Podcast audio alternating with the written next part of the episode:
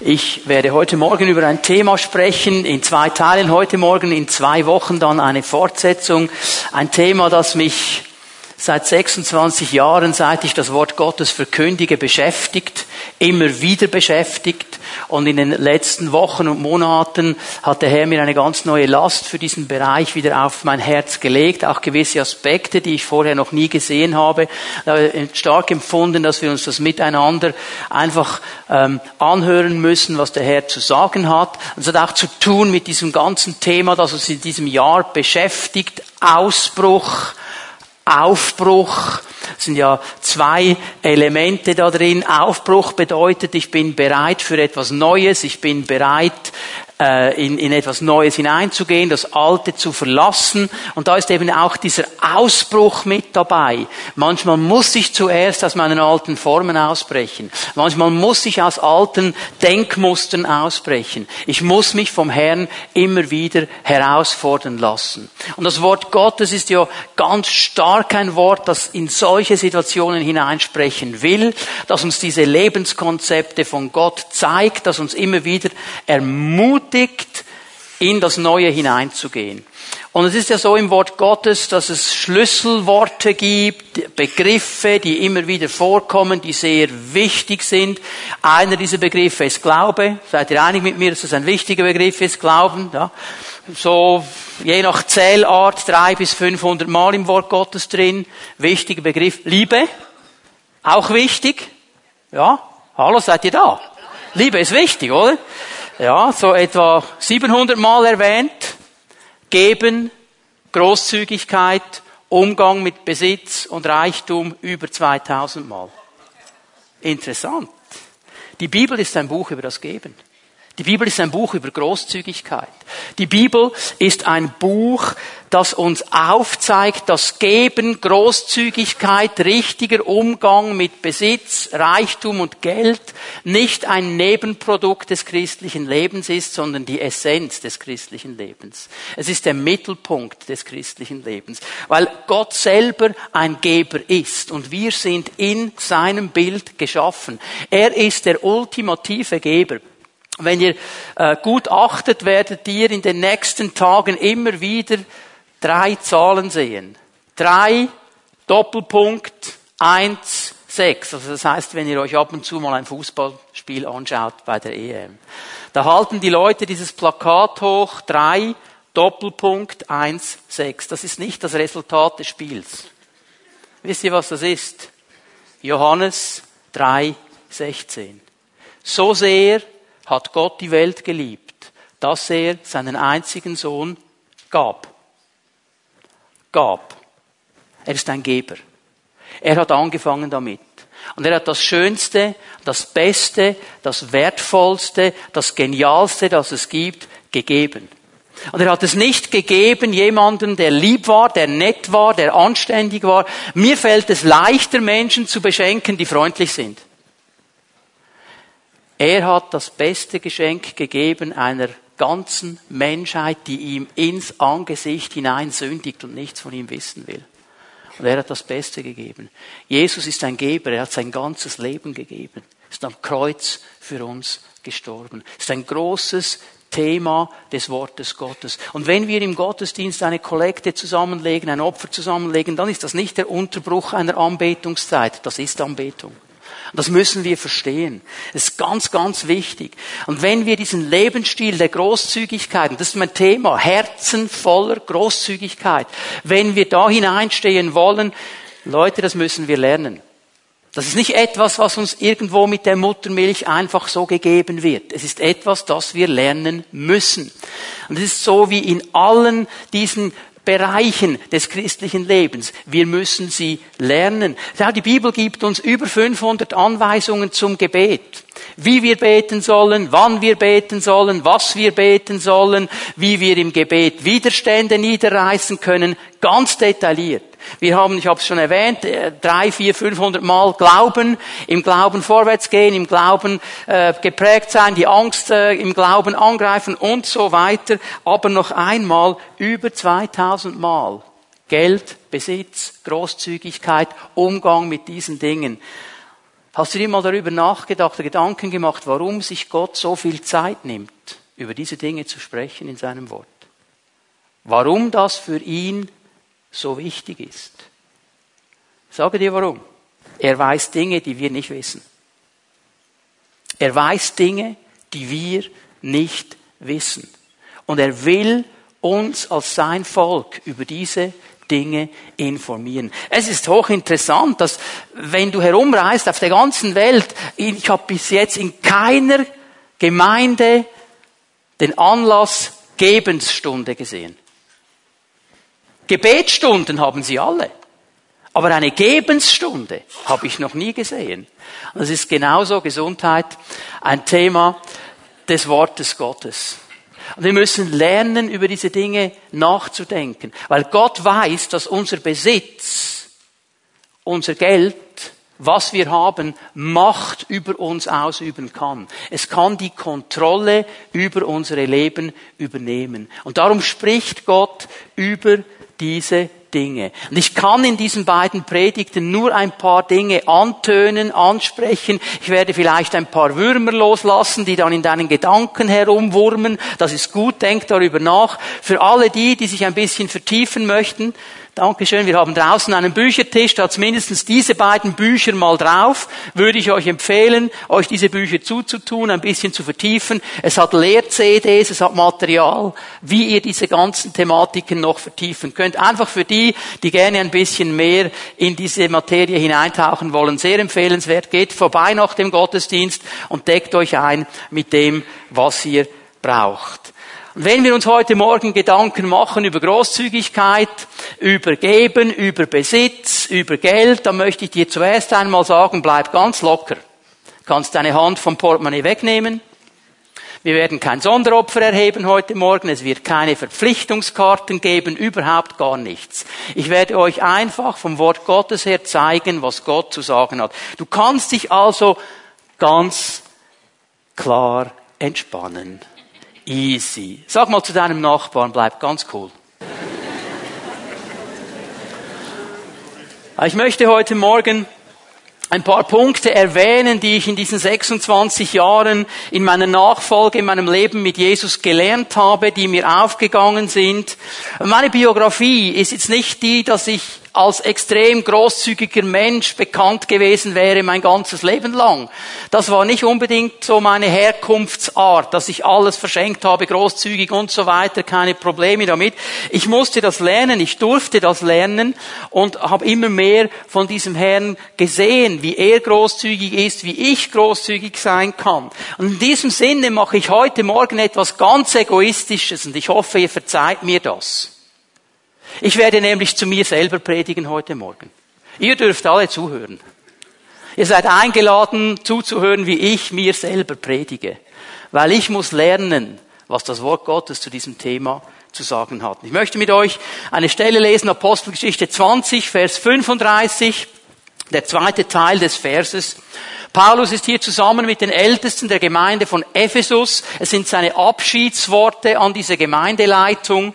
Und er sagt ihnen hier, denkt immer an die Worte, die Jesus, der Herr selbst, gesagt hat. Auf dem Geben liegt ein größerer Segen als auf dem Nehmen.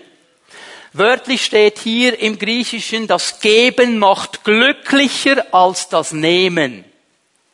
Das Geben macht glücklicher als das Nehmen. Wenn ich lerne loszulassen, wenn ich lerne zu geben, werde ich ein glücklicher Mensch sein, als wenn ich immer nur nehme. Unsere Gesellschaft sagt genau das Gegenteil. Je mehr du hast, desto glücklicher wirst du sein. Jesus geht in eine ganz andere Richtung. Und es ist interessant, wie Paulus betont ganz am Anfang, denkt immer an diese Worte. Warum muss er das so sagen? Weil wir alle die Tendenz haben, das zu vergessen. Wir haben die Tendenz zu vergessen, wenn es ums Geben geht, was Jesus zu sagen hätte. Und dann erinnert er uns daran. Und er sagt hier noch einmal, der Geber wird ein glückliches Leben führen als der Nehmer. Er wird glücklicher sein. Und ich denke, an das ist auch so das, was aus den Gesprächen heraus immer wieder so zu mir kommt, nicht? Die Menschen möchten eigentlich großzügig sein. Die meisten Menschen sagen, ich möchte gern großzügig sein, ich möchte gern ein Geber sein, aber viele können nicht. Sie werden gehalten. Und ich möchte euch heute Morgen zeigen, dass das nicht eine Haltungsfrage ist, nicht eine Prägungsfrage ist, sondern einen geistlichen Hintergrund hat. Dass es im Zusammenhang steht mit geistlichen Ausrichtungen und geistlichen Bindungen. Darum geht es heute Morgen. Das ist das ganz große Thema. Ich kenne niemanden, der sagt, ich will geizig sein. Ich will egoistisch sein. Ich will selbstsüchtig sein. Ich will alles an mich raffen. So, der kommt dann mit dem T-Shirt, ich bin der Oberraffer. Und ich werde dich über den Tisch ziehen und dich ausnehmen. Ich kenne keine solche Leute, die das so sagen. Ich habe auch noch kein Ehepaar gesehen, die ihr Kind nach der Geburt Dagobert Duck genannt hat. Habe ich noch nie gesehen. Also ich merke hier schon, ähm, wir haben alle verstanden, wir möchten eigentlich alle großzügig sein, wir möchten eigentlich alle solche Geber sein, wir möchten ja auch alle glücklich sein. Aber die Schrift sagt uns, es ist ein geistlicher Kampf. Es ist ein geistlicher Kampf. Es ist ein geistlicher Grund, der uns zurückhält, großzügig zu sein. Ich möchte mit euch zusammen in die Bergpredigt gehen. Ist vielleicht die berühmteste Predigt der Weltgeschichte. Und ich sage es mal so, wenn es, wenn es das bei Jesus überhaupt gibt, das war sein Meisterstück. Das war die grundsätzliche Belehrung für seine Jünger. Und in dieser Bergpredigt, Matthäus 5 bis 7, diese drei Kapitel, spricht er eigentlich jeden Lebensbereich an. Er ist hier ganz umfassend in dieser Botschaft. Er spricht über Zorn, er spricht über Lust, er spricht über Angst, er spricht über Liebe, er spricht über Vergebung, er spricht aber auch über Geld und Besitz und wie wir darum oder damit umgehen sollen. Wir wollen mal anlesen in Matthäus 6, ab Vers 19. Wir lesen die Verse 19 bis 21 und dann ein bisschen später noch den Vers 24. Wir werden also einen Moment da bei Matthäus 6 bleiben. Matthäus 6, Vers 19. Sammelt euch keine Reichtümer hier auf der Erde. Kleine Klammer hier. Reichtümer ist irreführend. Man müsste das wörtlich übersetzen. Sammelt euch keine Schätze. Wenn wir hier nämlich Reichtum lesen, dann sagen 99,5 Prozent von den Zuhörern heute Morgen, das geht mich nichts an. Ich bin nicht reich. Ich habe keinen Reichtum. Das ist für die anderen. Sammelt euch keine Schätze auf dieser Erde, sagt Jesus. Und ein Schatz muss nicht unbedingt im Zusammenhang mit viel Geld stehen. Ein Schatz muss nicht unbedingt extrem wertvoll sein. Dein Schatz ist da, wo dein Herz ist. Oder da, wo du dein Herz hineinhängst. Ich sage euch, was der erste große Schatz in meinem Leben war. Ich enttäusche jetzt ein paar Romantiker, es war nicht meine Frau. Die ist neben Jesus der größte Schatz und wird ihn auch bleiben. Aber damals mit 16, der größte Schatz meines Lebens war ein Videorekorder. Die kamen damals ganz frisch auf den Markt. 3000 Franken hat so ein Teil gekostet. Und das war für mich der Himmel auf Erden. Ich war von klein auf der absolute Filmfreak. Ich habe alles reingezogen, was man nur reinziehen konnte. Das Paradies war für mich, jetzt konnte ich aufnehmen, was ich nicht schauen konnte und nachher schauen. Konserven. Und ich konnte Filme kaufen. Ich habe sie importiert aus Amerika, 300 Franken das Stück. Und ich sage euch, am Morgen, wenn ich aufgestanden bin, ich musste um 5 Uhr aufstehen, damit ich zur richtigen Zeit an meiner Lehrstelle war, der erste Druck war der Powerknopf des Videorekorders und ist das Teil gelaufen, Espresso auf der anderen Seite, ein bisschen Zähne putzen, immer der Film. Das war mein erster großer Schatz. Da war mein Herz. Und ich konnte nicht darauf warten, nach Hause zu kommen am Abend und weiterzuschauen. Das war mein erster großer Schatz. Und das war nicht so Reichtum. Es war mein Schatz. Und mein Herz war da. Und jetzt sagt uns Jesus, sammelt euch keine Schätze hier auf Erden, wo Motten und Rost sie zerfressen und wo Diebe einbrechen und sie stehlen. Sammelt euch stattdessen einen Schatz im Himmel, wo weder Motten noch Rost sie zerfressen und wo auch keine Diebe einbrechen und sie stehlen. Denn wo dein Schatz ist, da wird auch dein Herz sein. So, Jesus sagt hier glasklar, sammle keine Schätze auf dieser Erde, es ist absolut sinnlos. Denn alles, was wir haben auf dieser Erde, wird vergehen. Wir leben in einem der schönsten Länder auf diesem Erdball. Die Schweiz ist ein wunderschönes Land. Denke immer wieder, wenn ich die Friburger Berge sehe oder an Eiger Mönch Jungfrau an einem schönen Tag, das ist so wunderschön. Und die Seen und so weiter, wunderschön. Weißt du was? Wird alles verbrennen. It's gonna burn. Es wird alles verbrennen. Es wird alles vergehen. Es wird nichts bleiben. So schön es ist. Und wir werden nichts mitnehmen können. Nichts. Keinen Rappen, überhaupt nichts. Wenn wir hier gehen, nehmen wir nichts mit. Und Jesus sagt uns hier zwei Dinge. Er sagt, wenn du hier etwas sammelst, wird es immer vergänglich sein. Du wirst es verlieren, entweder schon jetzt während dieser Lebenszeit, Motte, Rost, Diebe, oder du wirst es dann verlieren, wenn du auscheckst und die nächste Dimension gehst. Wir können es nicht mitnehmen. Ich habe so eine lustige Geschichte gehört, so ein Spezialist, der das dann trotzdem versucht hat und irgendwie ist es ihm gelungen, so einen Koffer mitzunehmen, hat sich da irgendwie vorbeigeschlängelt, da kommt er an vor der Himmelstüre, Petrus macht auf und er hat diesen großen Koffer, diesen schweren Koffer, nimmt ihn rein. Petrus schaut ein bisschen komisch und denkt, okay, das war ein ganz schwerer Koffer, hat ihn da mitgeschleppt. So. Und nach einiger Zeit hat Petrus gesagt, du, ähm, was hast du da in diesem Koffer? Würde mich jetzt interessieren. Und der Mann hat gesagt, ja, ähm, ich sag's dir, wenn du es niemand anderem sagst. Okay, Petrus hat gesagt, ja, spiele mit, zeig mir's. Der macht voller Stolz den Koffer auf. Der Koffer war voller Goldbarren. Goldbarren. Völlig wertvoll. Und Petrus sagt zu ihm, wieso um alles in der Welt nimmst du Straßenbelag mit in den Himmel? Bei uns im Himmel werden nämlich die Straßen mit Gold gepflastert. Was für uns wertvoll ist, ist bei Gott nicht wertvoll. Und jetzt sagt, sagt Jesus aber, wir sollen Schätze sammeln, nicht hier auf dieser Erde, weil das geht alles verloren, sondern Schätze im Himmel. Wir sollen sie vorausschicken, uns voraus. Das ist die ultimative Altersvorsorge, ist eine Ewigkeitsvorsorge. Da kannst du vorsorgen im Himmel. Und weißt du, ich möchte das ganz kurz erklären hier. Weißt du, was die Währung des Himmels ist? Seelen. Seelen. Das ist die Währung des Himmels. Das ist das Einzige, was zählt im Himmel. Und was meint Jesus jetzt, wenn er sagt, sammle dir diese Schätze im Himmel?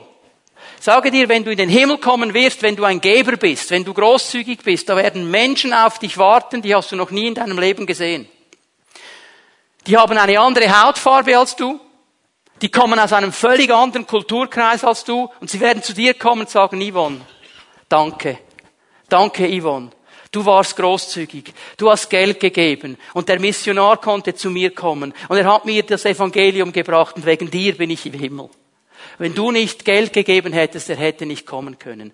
Das ist der Schatz im Himmel. Das muss unser Ziel sein. Jesus beginnt damit, dass er sagt, hey, bekomm eine Ewigkeitsperspektive. Bekomm eine Perspektive über dieses Leben hinaus und lerne mit dem, was du hast, richtig umzugehen. Lerne dir Schätze im Himmel anzulegen. Wir können nichts mitnehmen, aber wir können etwas vorausschicken.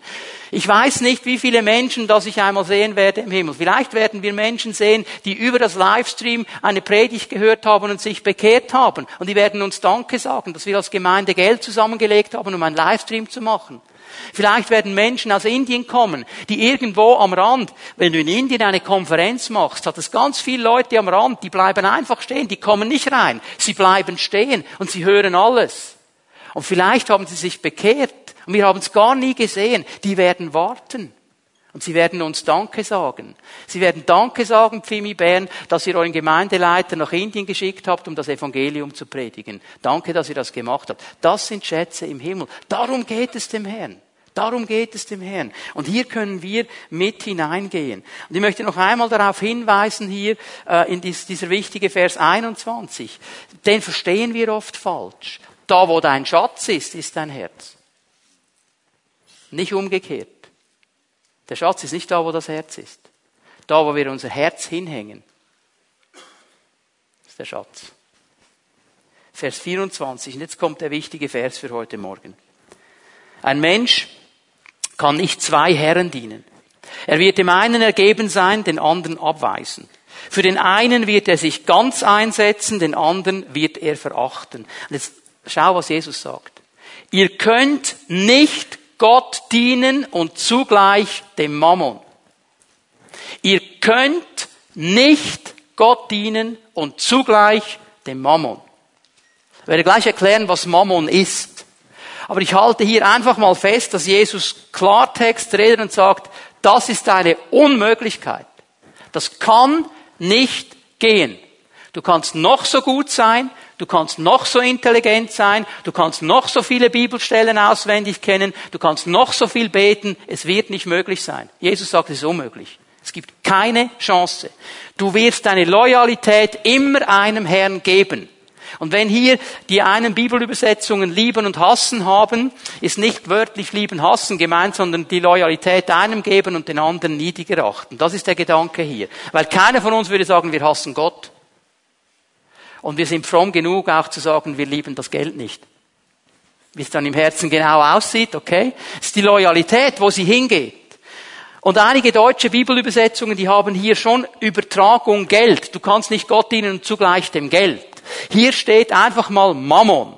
Und in einem ersten Punkt wollen wir heute Morgen versuchen herauszufinden, was ist Mammon? Und ich muss die Frage anders stellen. Wer ist Mammon? Das ist nämlich ein Was, ist ein Wer. Wenn du googelst Mammon, das erste, was kommt, erster Treffer, Wikipedia, Mammon gleich Reichtum gleich Besitz. Okay, das ist etwas, das auch in unserer Kultur im Sprachgebrauch drin ist. Mammon ist wie ein Bild für Geld und Besitz. Und das ist nicht falsch. Das ist im übertragenen Sinne richtig. Die Wahrheit geht aber viel tiefer. Und weil wir oft nur an der Oberfläche kratzen, verstehen wir die geistliche Dimension dieser Dinge hier nicht. Es geht um eine geistliche Wahrheit.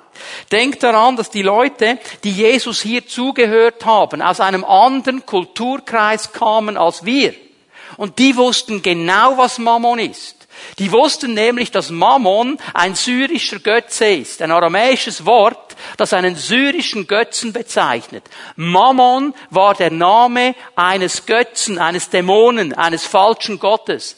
Und dieser Dämon, dieser Götze, dieser falsche Gott hatte einen Geburtsort, wo dieser Kult geboren worden ist. Und ihr alle geht davon aus, kennt den Geburtsort dieses Götzen, mindestens den Namen. Es ist Babylon. Babylon. Babylon. Babylon heißt Durcheinander, Vermischung. Das ist mal die wörtliche Bedeutung des Begriffes Babylon. Vermischung, Durcheinander. Also was von da kommt, wird Vermischung bringen, wird Durcheinander bringen. Und dann kennen viele von uns die Geschichte des Turmbaus zu Babel. Das ist Babylon. Da wurde ein Turm gebaut. Und die Leute in Babylon, die wollten eigentlich ein System errichten, um in den Himmel zu kommen ohne Gott. Die haben gesagt, wir brauchen Gott nicht, wir haben genug Power, wir können das, wir bauen diesen Turm und wir gehen selber in den Himmel, wir brauchen Gott nicht. Jetzt gebe ich euch den geistlichen Hintergrund. Wer ist Mammon? Mammon ist ein Geist, der dir sagt, wenn du mich hast, wenn du Reichtum hast, wenn du Besitz hast, brauchst du Gott nicht.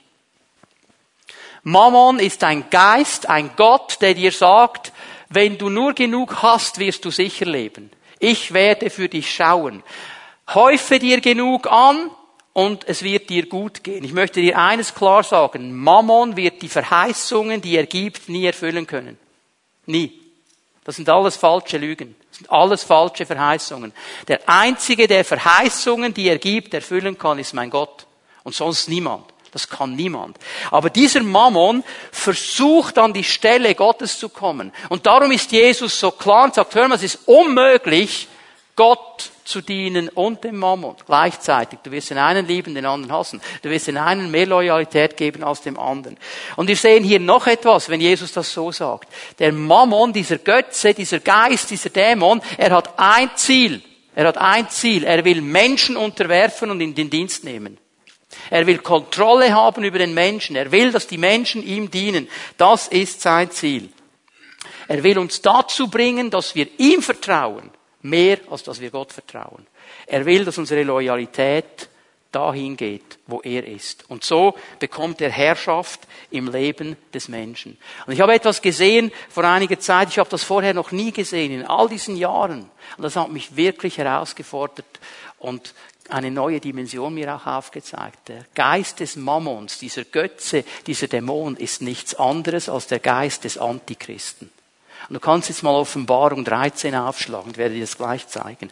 Es ist nichts anderes als der Geist des Antichristen. Nur ganz kurz, ich habe euch gesagt, ich muss Dinge ganz kurz zusammenfassen. Ihr müsst euch selber dann schlau machen.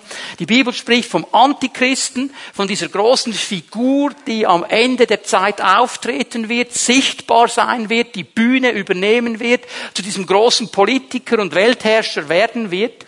Aber Johannes sagt uns in einem Brief ganz klar, dass der Geist Des Antichristen schon da ist. Er ist noch nicht sichtbar, du siehst die Person noch nicht, aber der Einfluss, der ist schon da. Also das, was er will, das, was sein Ziel ist, das ist schon aktiv, war schon zur Zeit Johannes aktiv und wird immer aktiver, bis es sich dann kumuliert und zusammenkommt in dieser Person, die dann regieren wird und sein Reich aufbauen. Und ich sage dir, wenn du biblische Prophetie ein bisschen kennst, die Bühne ist bereit. Sie ist bereiter als jemals zuvor für diesen Antichristen. Und dieser Antichrist wird dann herrschen. Und er herrscht mit Einschüchterung und mit Angst. Aber ich sage dir jetzt, er wird nicht herrschen mit Einschüchterung und Angst vor Krieg und Atombomben. Das ist das, was wir immer denken, oh, wenn es einen Atomkrieg gibt. Das ist nicht seine Hauptwaffe. Weißt du, wie er herrschen wird? Mit welcher Einschüchterung er Menschen unterjochen wird? Offenbarung 13, Vers 16. Außerdem sorgt er das zweite Tier dafür, dass alle, kleine und große, reiche und armen, freie und Sklaven, also jeder, es gibt für keinen eine Ausnahme, jeder Mensch, jeder Mensch, sich ein Kennzeichen auf die rechte Hand und auf die Stirne machen ließen. Ohne dieses Kennzeichen den Namen des ersten Tieres, eben des Antichristen, oder vielmehr die Zahl, die für diesen Namen steht, war es unmöglich, etwas zu kaufen oder zu verkaufen. Ohne dieses Zeichen, und wenn ich dieses Zeichen nehme, dann unterordne mich ich mich dem System. Dann beuge ich meine Knie vor diesem Antichristen. Und er sagt hier, ohne dieses Zeichen wird es nicht mehr möglich sein, zu kaufen und zu verkaufen. Die Einschüchterung, mit der er Menschen unterjocht, ist, wenn du mir nicht die Knie biegst, wirst du dich und deine Familie nicht versorgen können. Du wirst nicht mehr leben können. Du wirst keine Chance haben. Du wirst nicht mehr überleben können. Das ist der Geist des Mammon. Das ist der Götze des Mammon, der dir sagt, wenn du jetzt nicht das machst, was ich dir sage, wirst du untergehen. Du wirst nicht weiterleben können. Und er ist ein Lügengeist. Er sagt, wenn du dich hinkniest vor mir, dann wirst du leben können. Sonst nicht. Weißt du was? Habe ich doch schon mal gehört in der Versuchung von Jesus. Wenn du vor mir niederkriegst, ich gebe dir alles. Jesus hat gesagt, hau ab. Weil er wusste, was da vor ihm steht. Und er wusste, dass Mammon seine Verheißungen nie erfüllen kann. Das kann nur Gott. Und darum sagt er, sollst nur Gott alleine anbeten und ihm dienen und sonst überhaupt niemanden. Wer ist Mammon? Ist ein Geist, ein Götze, ein Dämon, der geistlichen Einfluss nehmen will in unsere Leben hinein. Und jeder Mensch, jeder Mensch, sonst würde Jesus das so nicht sagen, muss entscheiden, wem gebe ich die Loyalität. Gebe ich sie Gott, gebe ich sie Mammon. Und jetzt, wenn wir von Mammon sprechen, von Geld, Besitz und so weiter, kommt natürlich sofort eine zweite Frage. Und die möchte ich kurz aufnehmen, weil Christen ja hier immer wieder kämpfen. Ja, ist denn Geld schlecht? Ist denn Reichtum schlecht? Ist denn das einfach alles nur schlecht? Jesus spricht hier klar in eine Richtung. Und Jesus spricht von einem Geist. Bitte erinnere dich immer wieder daran. Er spricht von einem Götzen, er spricht von einem Dämonen, der Einfluss nehmen will. Und jetzt möchte ich dir eine Sache sagen, die ganz wichtig ist. Geld an und für sich ist neutral. Geld an und für sich. Wenn ich einfach Geld nehme, so ein 5-Frankenstück, das ist neutral. Ich kann es für etwas Gutes oder für etwas Schlechtes gebrauchen. Ich kann etwas Gutes damit machen, ich kann etwas Schlechtes damit machen. Ich sage es mal so, auf diesem neutralen Geld ist entweder der Geist Gottes oder der Geist des Mammon. Nur diese beiden Entscheidungen. Entweder ist der Geist Gottes auf dem Geld oder der Geist des Mammons. Wenn ich jetzt einen Betrag hätte, ich sage mal 10.000 Franken. Ich kann diese 10.000 Franken nehmen unter dem Einfluss des Geistes Gottes und sie in ein missionarisches Werk spenden. Und die Missionare werden gehen und werden Leben predigen. Und Leben wird entstehen. Wenn aber der Geist des Mammon auf diesem Geld ist, dann kann ich es nehmen, einem Killer geben und sagen, bring den um. Und er wird Leben nehmen. Das ist dasselbe Geld. Das ist derselbe Betrag. Dieselben Noten. Was machen wir damit? Unter welchem Einfluss stehen wir? Wer darf über mein Geld regieren? Auf meinem Geld, auf meinem Bankkonto, das, was da drauf ist, es ist entweder unter dem Geist Gottes oder unter dem Geist des Mammon. Und ich entscheide, wem ich hier Raum gebe. Und jetzt kommt natürlich die große Frage, ja, okay, wie bringe ich denn den Geist Gottes auf mein Geld? Wie kommt denn der da drauf? Jesus spricht darüber. Lukas 16, Vers 11. Übrigens, Jesus ist der Einzige im Neuen Testament, der vom Mammon spricht. Das Wort kommt viermal vor, einmal in einer Wiederholung der Bergpredigt und dann noch zweimal hier in Lukas 16. Werde bewusst nicht das ganze Gleichnis lesen, möchte nur diese beiden Verse hier an dieser Stelle mal schnell lesen, Lukas 16, 11 und 12. Und achte mal genau auf das, was Jesus sagt. Wenn ihr also im Umgang mit dem unrechten Mammon nicht treu seid, wer wird euch dann das wahre Gut anvertrauen? Okay, also ich halte hier mal fest. Umgang mit Mammon. Wenn ich nicht treu bin, werde ich das wahre, das echte nicht bekommen. Dann wird es mir nicht anvertraut. Wird diese Ewigkeit-Dimension irgendwo wie ausgeschlossen. Ich werde nicht das echte bekommen, nur die Kopie. Wenn ihr das nicht treu verwaltet, was euch doch gar nicht gehört, wer wird euch dann euer wahres Eigentum geben? Das ist jetzt der Schlüsselvers. Und bevor ich weitergehe, ich möchte euch daran erinnern, Jesus spricht hier zu Menschen, die das Alte Testament kennen, die all diese Zusammenhänge kennen. Es sind Menschen, die diese Situation kennen, die uns in 1. Mose 14 beschrieben ist.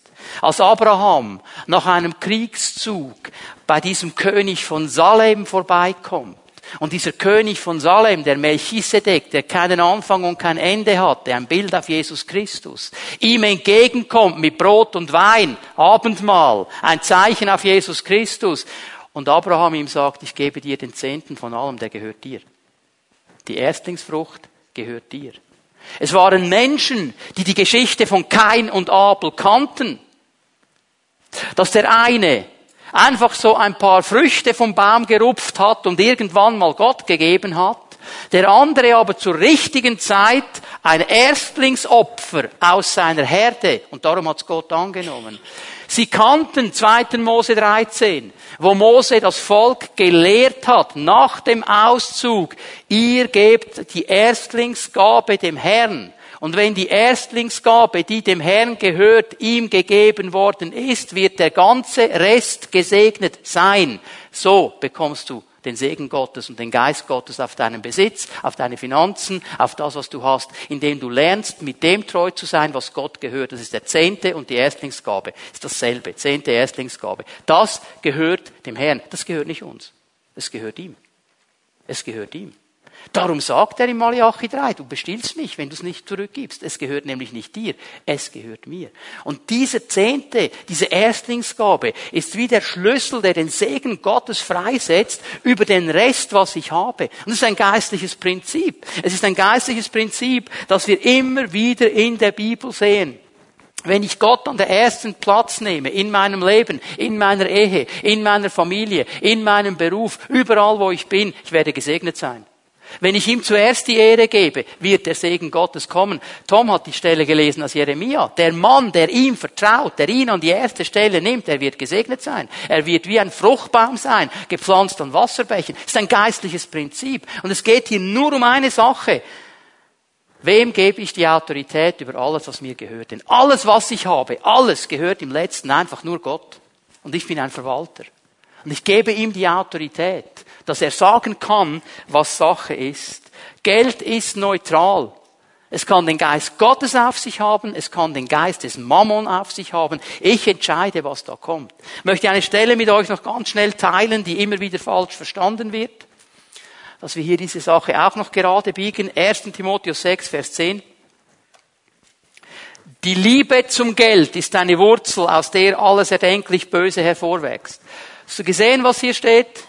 Nicht das Geld Viele denken, das Geld ist die Wurzel allen Bösen. Das steht da nicht.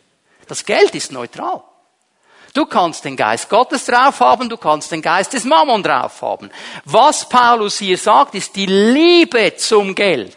Wenn du dein Herz und deine Loyalität da hineinhängst, das ist die Wurzel alles Übels. Nicht das Geld an und für sich. Und schau mal, wie er weitergeht. Schon manche sind vom Glauben abgeirrt, weil sie der Geldgier verfallen sind und haben dadurch bitteres Leid über sich gebracht. Es ist hochinteressant, dass wir genau gleichen Punkt sind, den Jesus betont hat. Glauben, Geldgier geht nicht zusammen. Du wirst den einen lieben, den anderen hassen. Du wirst dem einen mehr Loyalität geben als dem anderen. Du wirst entweder Gott dienen oder dem Mammon. Du kannst nicht beiden miteinander. Und Paulus ist realistisch genug zum sagen, hör mal Leute, viele sind vom Glauben abgefallen, weil sie hier eine falsche Priorität gesetzt haben. Und Gott möchte uns frei machen. Gott möchte uns frei machen. Gott möchte, dass du und ich den Geist des Mammon überwinden. Dass wir frei werden davon. Dass das, was wir haben. Und übrigens, das möchte ich auch ganz klar noch schnell betonen am Rand. Ich habe euch gesagt, ich werde einige Dinge einfach einstreuen. Gott hat nie gesagt, dass wir nicht genießen dürfen, was wir haben. Das sollen wir genießen. Und wenn der Geist Gottes drauf ist, dann genießt du es umso mehr. Prediger sagt, genieße dein Leben, genieße, was du hast, genieße es. Wenn du richtig damit umgehst, no problem. Gott hat keine Probleme. Aber wie merke ich denn, dass ich im Geist stehe oder im Kampf stehe mit diesem Geist des Mammon.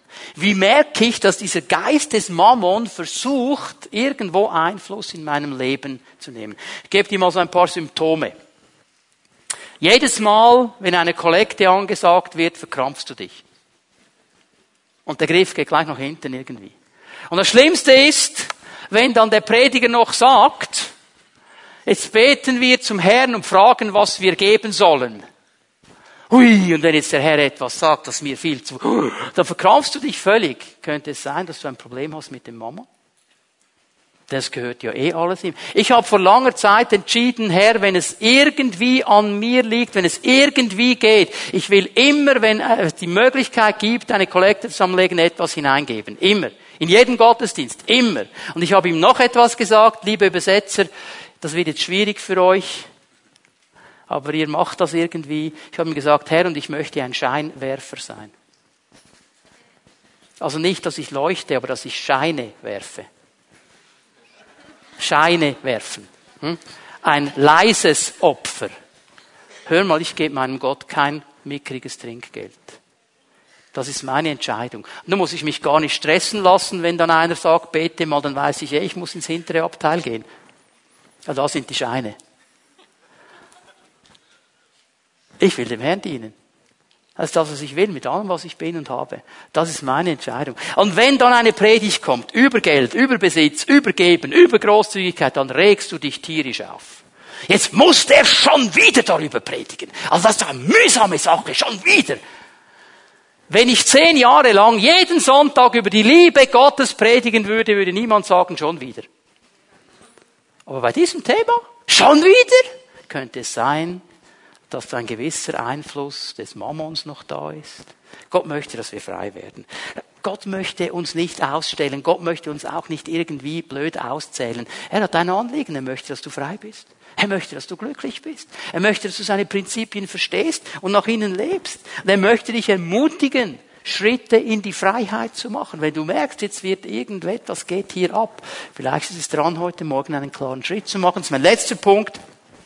Wie kann ich den Geist des Mammon überwinden? Ist gar nicht so schwer. Ist gar nicht so schwer. Ich werde euch gleich ein paar Verse zeigen. Bevor ich sie lese, möchte ich noch einmal daran erinnern, an diese wichtigen Worte von Jesus, die wir in dieser Predigtserie gesehen haben, auf, äh, Ausbruch oder Aufbruch zu einem befreiten Leben. Also Jesus sagt, wenn ihr meine Jünger seid, bleibt ihr in meinem Wort. Ihr werdet die Wahrheit erkennen und die Wahrheit wird euch frei machen. Gott möchte uns einfach die Wahrheit sagen, damit wir frei werden. Ob ich sie dann nehme oder nicht, das ist deine und meine Entscheidung. Aber er möchte uns darauf hinweisen. Jetzt gehen wir nochmal zu Lukas 16, lesen die Verse 10, 11 und 12. Wer in den kleinsten Dingen treu ist, ist auch in den großen treu. Wer in den kleinsten Dingen nicht treu ist, ist auch in den großen nicht treu. Wenn ihr also im Umgang mit dem unrechten Mammon nicht treu seid, wer wird euch dann das wahre Gut anvertrauen? Wenn ihr das nicht treu verwaltet, was euch doch nicht gehört, wer wird euch dann euer wahres Eigentum geben? Jesus betont nur zwei Dinge hier. Das sind die beiden Schritte, die wir gehen müssen. Und das erste, was er sagt, werde treu. Werde treu. So gesehen in diesen drei Versen sechsmal treu. Treu im Kleinen, treu im Großen. Nicht treu im Kleinen, nicht treu im Großen. Sei treu, sei treu, sei treu. Das ist sein Anliegen, sein erstes Anliegen. Was bedeutet Treue? Ich möchte es mal so definieren. Treu ist jemand, der sich beim Erfüllen von Aufträgen bewährt. Du kannst ihm sagen, so muss es laufen, er macht das genau so, das ist Treue. Jemand, der festhalten kann an Dingen. Das ist Treue. Interessant, im Griechischen gibt es nur ein Wort für Treue und für Glauben, ist dasselbe Wort, Pistis, für beides. Daher kommt der Begriff, den man früher immer gebraucht hat, ich weiß gar nicht, ob man den heute noch gebraucht in der Geschäftswelt, Treue und Glauben. Also es zusammengeht. Ein Wort. Treue und Glauben gehören immer zusammen. Ich brauche Glauben, um treu zu sein. Ich brauche Glauben. Wenn ich nämlich in einer Situation drin bin, wo alles sich gegen mich zusammenbraut, wo es so scheint, dass es keinen Ausweg mehr gibt, dass es so scheint, dass Gott nirgend mehr da ist und ich treu an ihm festhalte, brauche ich Glauben. Ich brauche diesen Glauben, der über die Dinge hinausschaut und sagt, Herr, und ich halte fest an dir, auch wenn alles anders aussieht im Natürlichen. Ich wandle im Glauben, nicht im Schauen. Ich gehe über das Natürliche hinaus. Darum gehen diese Dinge zusammen. Treue und Glauben. Es ist diese Grundhaltung. Es ist diese Grundhaltung. Und weißt du, das zeigt sich da, wo persönliche Beziehungen bestehen. Treue und Untreue zeigt sich da, wo persönliche Beziehungen bestehen. Man sagt, ja, ich bleibe dieser Firma treu. Wie kannst du einer Firma treu bleiben? Du kannst da sein und weiterarbeiten, aber es braucht eine persönliche Beziehung auch zu einem Menschen, zu einem Gegenüber, zu einer Persönlichkeit, um wirklich treu zu sein. Darum stellt Jesus die Frage, bist du dem Herrn treu oder dem Mammon? Das sind Persönlichkeiten, geistliche Persönlichkeiten. Wo bist du treue? Treu. Und je ferner ich einer Person bin, desto schwieriger ist es für mich, ihr treu zu sein. Aber je näher ich dieser Person bin, desto einfacher ist es für mich, treu zu sein. Es hat zu tun mit dieser Nähe. Und das bedeutet nur eines. Ich frage nach den Aufträgen des Herrn und führe sie aus. Weißt du, was Jesus hier sagt? Und das ist mir jetzt ganz wichtig. Es ist eine Entscheidung und sie beginnt im Kleinen. Treue beginnt hier, heute und jetzt mit dem, was du hast. Das ist der Anfang von Treue. Wer im Kleinen treu ist, sagt Jesus, der wird auch im Großen treu sein. Wer aber im Kleinen nicht treu ist, der wird auch im Großen nicht treu sein. Es kommen immer wieder Menschen, die sagen, ja, ich verdiene zu wenig, um den Zehnten zu geben. Wenn ich mehr verdienen würde, würde ich den Zehnten geben und sagen, stimmt nicht. Weil es kommt ja nicht auf den Betrag drauf an. Es kommt auf die Treue drauf an. Bin ich treu im Kleinen, dann werde ich auch treu sein im Großen. Es ist nicht eine Frage des, äh, der, der, der, der Zahl. Äh, in der Yugi, als ich Yugi geleitet habe, kam ein junger Mann zu mir, der hat gerade so sein erstes Sackgeld bekommen, war eigentlich ein Teenie. Damals gab es noch keine Teenie, gab es einfach Yugi, fertig, oder? War, war ein bisschen einfacher vieles. Und dieser Teenie kam, der war 13 war der, hat gesagt, ja, also jetzt, okay, verstehe ich das also richtig. 10 Prozent gehört dem Herrn, das gehört ihm. Ich gesagt, jawohl, gehört ihm. Ja, aber jetzt bekomme ich 10 Franken pro Woche. Dann soll ich einen Franken dem Herrn geben. Habe ich gesagt, ja genau. Ja, aber so wenig, das kommt mir blöd vor. Habe ich gesagt, das kommt nicht drauf an, wie der Vertrag ist. Das ist das Prinzip. Gib einfach das. Ganz einfach. Und er hat das gemacht. Gott hat ihn gesegnet. Gott hat ihn gesegnet. Es kommt nicht auf den Betrag drauf an. Es kommt auf die Treue an, mit dem umzugehen, was ich hier, heute und jetzt habe und zu sagen, jawohl Herr, und deine Prinzipien, die werden gelebt. Es ist nicht die Frage, was ich habe. Ich lerne hier, heute und jetzt mit dem, was ich habe, treu zu sein. Das ist meine Entscheidung. Und das Zweite, was Jesus hier anspricht, ist die Verwalterschaft. Wir sollen treue Verwalter sein. Und ein Verwalter, der hat einfach verstanden, ich bin nicht Besitzer. Das gehört nicht mir. Ich verwalte es nur. Ich bin nicht der Besitzer. Alles, was ich habe, gehört eigentlich Gott. Ich bin nur der Verwalter. Und ich frage, Herr, du bist der Besitzer, wie soll ich damit umgehen? Was soll ich machen? Und der erste Schritt ist mal sicher, dem Besitzer das zu geben, von dem er klar sagt, es gehört mir. Und das ist der Zehnte, die Erstlingsgabe. Das gehört ihm. Wenn ihr das nicht treu verwaltet, was euch doch gar nicht gehört, wer wird euch das wahre Eigentum geben? Hier beginnt es. Und ich möchte euch eine Geschichte erzählen, die ich erlebt habe vor etwa 26 Jahren, wo Gott mich so zum ersten Mal massivst herausgefordert hat mit diesen beiden Begriffen Treue und Verwalterschaft. Weißt du, wir haben geheiratet in diesem Jahr und wir haben natürlich als gute Christen und als fromme Menschen und als Leute, die sich vorbereiten für den vollzeitlichen Dienst und in die Bibelschule gehen wollen, dem Herrn gesagt, Herr, wir werden dir die Erstlingsfrucht geben, zehn Prozent von allem, was wir an unserem Hochzeit geschenkt bekommen. Von allem Geld her, dir gehört der zehnte Teil. Das war so unser Gebet, haben wir mit dem Herrn festgemacht. Und dann kamen die Flitterwochen und dann kam die Bibelschule und da waren wir involviert und ich habe das irgendwie vergessen, wie ihr das auch manchmal habt. Und so vor Weihnachten hat der Herr in einer Gebetszeit mal so ganz sanft angeklopft und hat gesagt, ähm, du hast doch mal gesagt, so wollte dich einfach daran erinnern, weil jetzt ist dann Weihnachtsferien, fahr zurück in die Gemeinde und dann könntet ihr es ja gleich geben.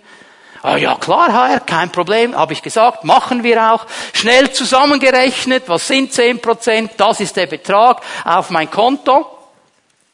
Hat genau gestimmt. Wir hatten ein paar Franken mehr auf dem Konto, als wir dem Herrn versprochen haben. So, und jetzt geht die Diskussion los. Weil wir waren ja an der Bibelschule. Und die Bibelschule, die ging noch bis Ende Mai. Und wir hatten kein Einkommen. Wir waren beide an der Bibelschule. Ja, was machst du jetzt? Raubst du jetzt dein ganzes Konto aus, weil du es dem Herrn versprochen hast? Was? Und dann ging die Argumentation los. Und der Herr hat einfach gesagt, ja, ich meine, du hast etwas versprochen, ich nicht. Und ich konnte mich entscheiden, ja, okay, was mache ich? Wem gebe ich jetzt die Loyalität? Und gesagt, okay, Herr, ganz ehrlich, sagt's meiner Frau nicht. Ich habe ihr nicht gesagt, dass ich das Konto leere. Und gesagt, also wir geben jetzt dem Herrn den Zehnten. Dann habe ich mir so gedacht, okay, die Bibelschule ist ja bezahlt und zu essen bekommen wir dann da was und das wird dann irgendwie schon gehen bis im Mai. Irgendwie geht's dann schon. Und dann sind wir anmarschiert nach den Weihnachtsferien und so nach zwei Tagen, ich komme vom Hebräischunterricht, dann sehe ich am Nachmittag ein Gouvert in unserem Postkasten. Da habe ich gedacht, das ist komisch, weil die Post kommt am Morgen, warum ist da am Nachmittag was drin? Mach das Gouvert auf, ist ein Kärtchen drin äh, von einer Familie, die wir fast nicht kannten, also wirklich mehr schlecht als recht kannten mit ein paar hunderter Noten drin. Ja, wir wissen einfach nicht warum, aber wir sollten euch das schicken. Ich habe gesagt, Halleluja, Herr, du bist so gut. War schon ein bisschen Land, oder? Und am nächsten Sonntag gingen wir äh, an die Einsegnung eines Kindes einer bekannten Familie in eine Gemeinde, wo wir noch nie vorhin waren. Rahel war wahrscheinlich auch da. Wir haben uns noch nicht gekannt, das war in Uster. In der Fimi. Okay, dein Vater war der Gemeindeleiter zur damaligen Zeit noch. Aber wir waren da in diesem Gottesdienst und niemand gekannt. Diese Familie ist da hingezogen. Wir waren in der Einsegnung und dann nach dem Gottesdienst im Foyer kommt eine Frau auf meine Frau zu und sagt, ja, dass ich dich hier treffe. Jetzt waren die beiden miteinander in der Jüngerschaftsschule und ich habe so gedacht, ja, das ist super. Die beiden Schwestern treffen sich, wunderbar, schöne Sache. Nimmt die das Portemonnaie heraus. Das so ein Zufall, weißt du, weil der Herr hat mir aufs Herz gelegt, dir Geld zu geben, aber ich wusste nicht, wo du wohnst. Und jetzt bist du da, dann packt die das Portemonnaie auf, hunderte Noten, und ich habe gesagt, Halleluja, der Herr ist treu, der Herr ist treu. Und dann ging es langsam ans Ende der Bibelschule. Und ähm, war noch zwei Wochen Bibelschule und ich habe in meinem Herzen gewusst, wo ich mein Praktikum verbringen wurde, werde. Der Vorstand hat ein bisschen länger gebraucht. Zwei Wochen vor Bibelschulabschluss kam das Telefon, also komm, mach's bei uns das Praktikum. Aber, und jetzt kommt die Auflage, ihr müsst eine Wohnung haben in diesem Dorf, in dieser Stadt. Und das war eine größere Aufgabe, weil mit dem Pastorenpraktikantenlohn eine Wohnung zu finden an diesem Ort war wirklich eine schwierige Sache.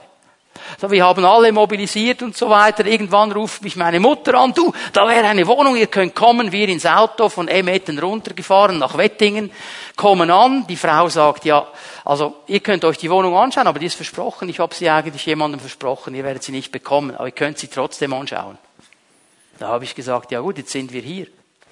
Dann laufen wir halt durch die Wohnung durch, sind wir da durchgelaufen, dann sagt sie, und, wie finden Sie die Wohnung? Habe ich gesagt, ja, die wäre schon gut. Aber Sie haben ja gesagt, sie ist weg. Sagt sie, ich weiß auch nicht warum, ich muss die euch geben.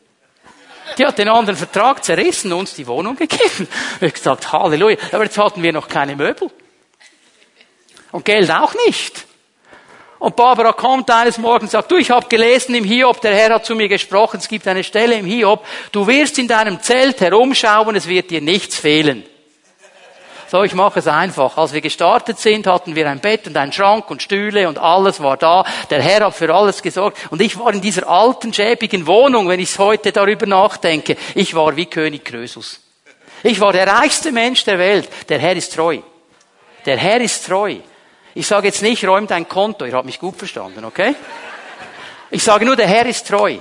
Und wenn wir treu sind und verwalten, dann wird er immer treu sein. Und er wird immer an unserer Seite sein. Und so werden wir den Geist Gottes und den Segen Gottes über unseren Besitz bekommen, über unsere Familien bekommen, da hinein bekommen, wo wir ihn haben möchten. Der Herr ist stärker als alles andere. Wo haben wir unsere Loyalität? Das ist die große Frage. Und ich möchte dich heute Morgen ermutigen, mach es genau wie Jesus. Mach es wie Jesus.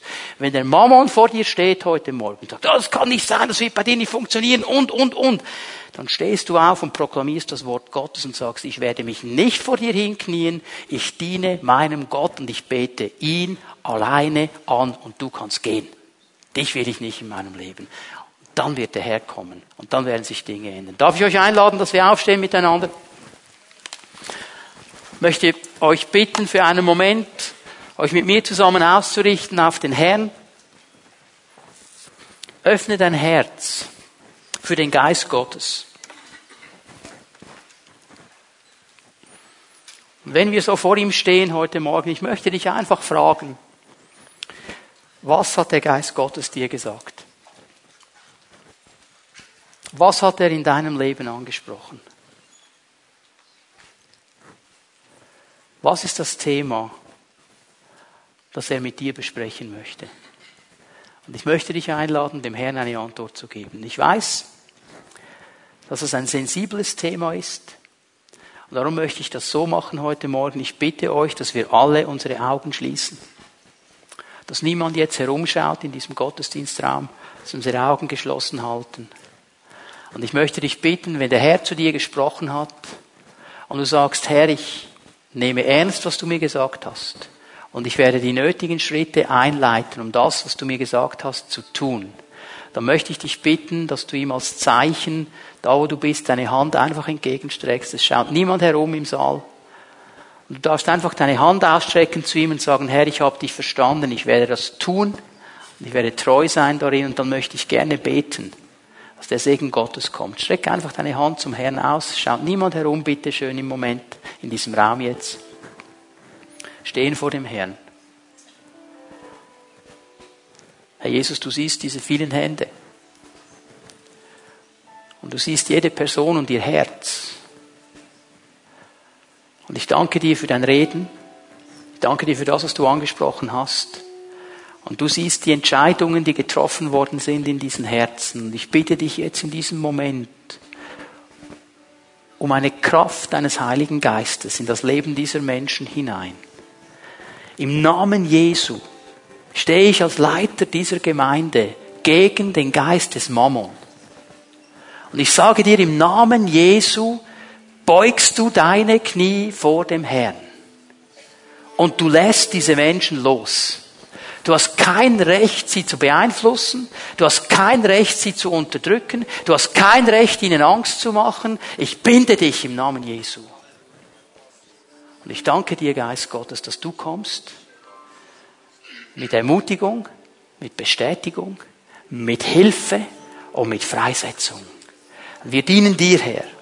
Wir wollen deinen Namen erheben und wollen Menschen sein, die großzügig werden, die freigebig sind und die sich Schätze im Himmel sammeln, um deinen Namen zu ehren. Ich preise dich für das, was du tust, jetzt in diesen Momenten noch tun wirst in den nächsten Tagen und Wochen und uns mehr und mehr in die Freiheit hineinführst.